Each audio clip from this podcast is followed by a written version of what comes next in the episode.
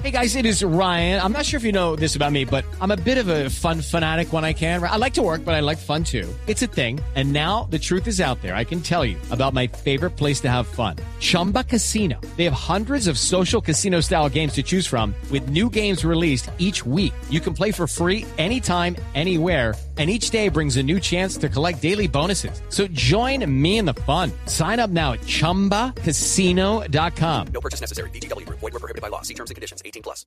Boombox. ¿Tiene la experiencia Laura Sarabia realmente para manejar una entidad tan grande y tan importante y tan rica como el Departamento de Prosperidad Social? Yo pensaría que no.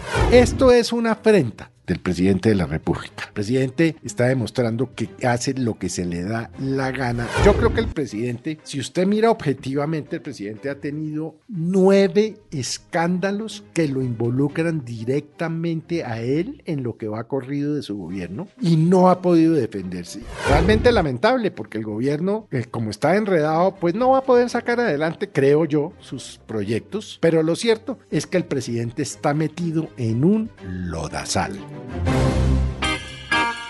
Aquí comienza el zuletazo. Volvió Laura Sarabia al gobierno del presidente Gustavo Petro. Pasaron tres meses para que la muy poderosa Laura Sarabia pasara de ser la jefe de gabinete, de manejar la agenda, de ser la mano derecha del presidente, a oficialmente la nueva directora de Prosperidad Social. La mujer que fue posesionada por el presidente Gustavo Petro, el hombre que en su despacho la juramentó, luego vino la firma, el abrazo y llega Laura Sarabia con la chequera a manejar la plata en el Departamento de Prosperidad Social y los subsidios de un gobierno que ha anunciado y prometido muchos. El regreso de Laura Sarabia que coincide Felipe con su cita en la Fiscalía en el proceso de chuzadas ilegales.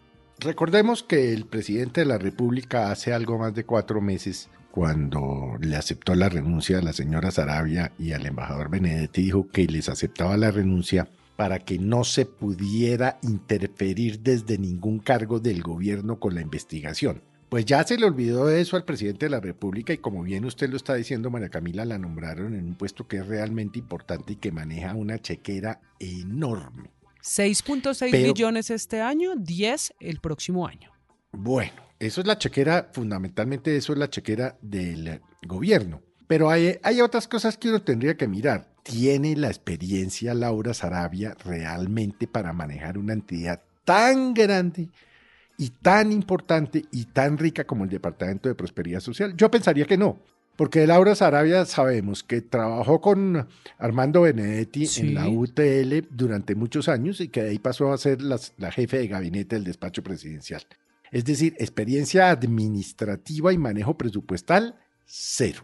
Esto es una afrenta del presidente de la República. El presidente está demostrando que hace lo que se le da la gana y por supuesto, pues digamos en términos estrictamente legales puede hacer lo que quiera, nombrando a quien quiera en esos cargos o altos cargos del gobierno. Lo que pasa es que, como decían los romanos, no todo lo que es lícito es honesto. La señora Sarabia está sometida a una investigación en la Fiscalía General de la Nación. Investigación que continúa en la Fiscalía, pero cuyo juzgamiento ahora, por tener este cargo que hemos venido comentando, le tocaría a la Corte Suprema de Justicia. Ah, esa es una Hablemos no del patrimonio. Felipe. Pero espéreme, esa es una No, un dato no menor. El caso de Laura Sarabia, investigada por el escándalo de chuzadas ilegales a su ex niñera, a Amarel Bismesa y a otra de sus empleadas, tenía hoy una cita importante a las 9 de la mañana en la fiscalía para escuchar su interrogatorio para que ella pudiera dar su versión. Eso no pasó porque ya al estar en el DPS pasa o ahora deberá ir a la oficina del fiscal delegado ante la Corte Suprema de Justicia. Claro. Pero sigue siendo la fiscalía, es un fiscal delegado. Es un fiscal delegado ante la Corte, lo que pasa es que ella se tenía que presentar hoy ante un fiscal anticorrupción y obviamente pues el fiscal anticorrupción no sabemos si le dijo o no le dijo, mire, yo ya no soy competente, preséntense ante el fiscal que le asignen fiscal delegado ante la Corte Suprema de Justicia. Me llama mucho la atención también el patrimonio de la señora Laura Mm, Sarabia. Ya sé para dónde va. que apareció como corresponde publicado en su declaración de renta para poderse posesionar.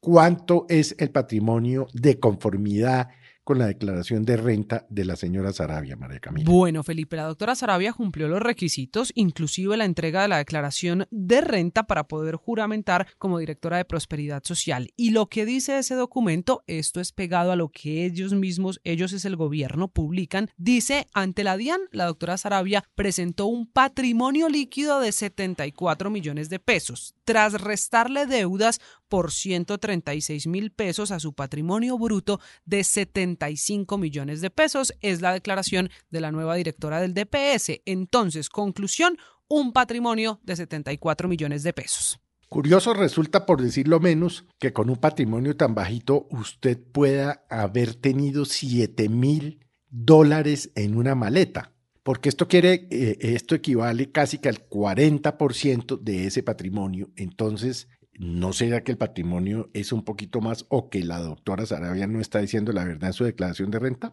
Porque ella siempre ha hablado, ella y sus abogados siempre han hablado de, de que supuestamente le robaron 7 mil dólares, pero esos 7 mil dólares no aparecen estar reflejados en el patrimonio, aunque ella por salarios y viáticos pone más de 200 millones de pesos. Felipe, Pero ahí si no eran de podría la doctora Sarabia, los 7 mil dólares Podría que haber se nos unas inconsistencias, ¿no? Sí, podría haber inconsistencias en la declaración de renta. Ahora bien, tampoco ha dado suficientes explicaciones sobre el tema de la niñera, cuyas imágenes vimos este fin de semana publicadas por RCN, que son realmente aterradoras. Es una mujer a la que someten no a un polígrafo, sino a un proceso casi que esclavista, una cosa tremenda, una mujer humilde amarrada, literalmente sometida a todo tipo de preguntas, sin abogado. Y lo curioso sí es que primero, ella no era empleada de Palacio. Segundo, en algún momento la doctora Laura Sarabia dijo que es que era un tema de seguridad nacional porque había unos documentos en ese maletín, pero nunca en el polígrafo, que nos lo publicaron completo, aparece una pregunta sobre los documentos. Eso es, decir, verdad. Otra inconsistencia. Yo creo que esto no le está saliendo o no le va a salir bien ese nombramiento al, al presidente de la República, porque simple y llanamente, si usted se pone a mirar las redes tan activas en contra de los que no somos afines al gobierno y tan eh, defensoras del gobierno, hay una, mm, hay una tendencia en X, que ahora ya no es Twitter, no que es sinvergüenza, sinvergüenza. Eso es referido precisamente al nombramiento de la señora Sarabia. Pero independientemente de las redes o de la cloaca, que es esa red, lo cierto es que esto es una afrenta al país. Petro está haciendo lo que se le da la gana. Y obviamente está tapando con hechos las declaraciones que lo enredan permanentemente, pero no de sus detractores, María Camila, que de su hijo, sí. de su hermano, de, bueno, en fin, de todo su círculo íntimo, y entonces nombra el ex a embajador a- Benedetti.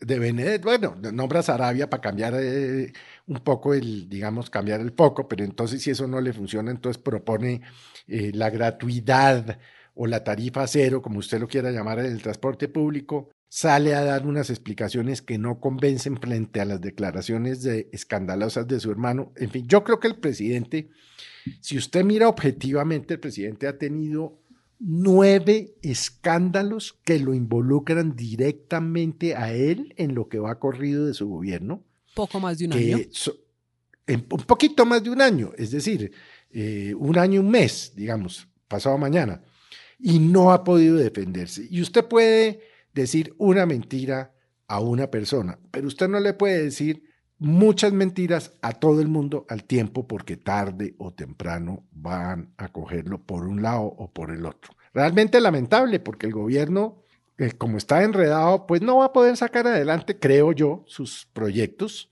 Muchos de ellos no son malos del todo, otros realmente pues habría que mirarlos con más de- detenimiento. Pero lo cierto es que el presidente está metido en un lodazal. Este es el Zuletazo. Boombox.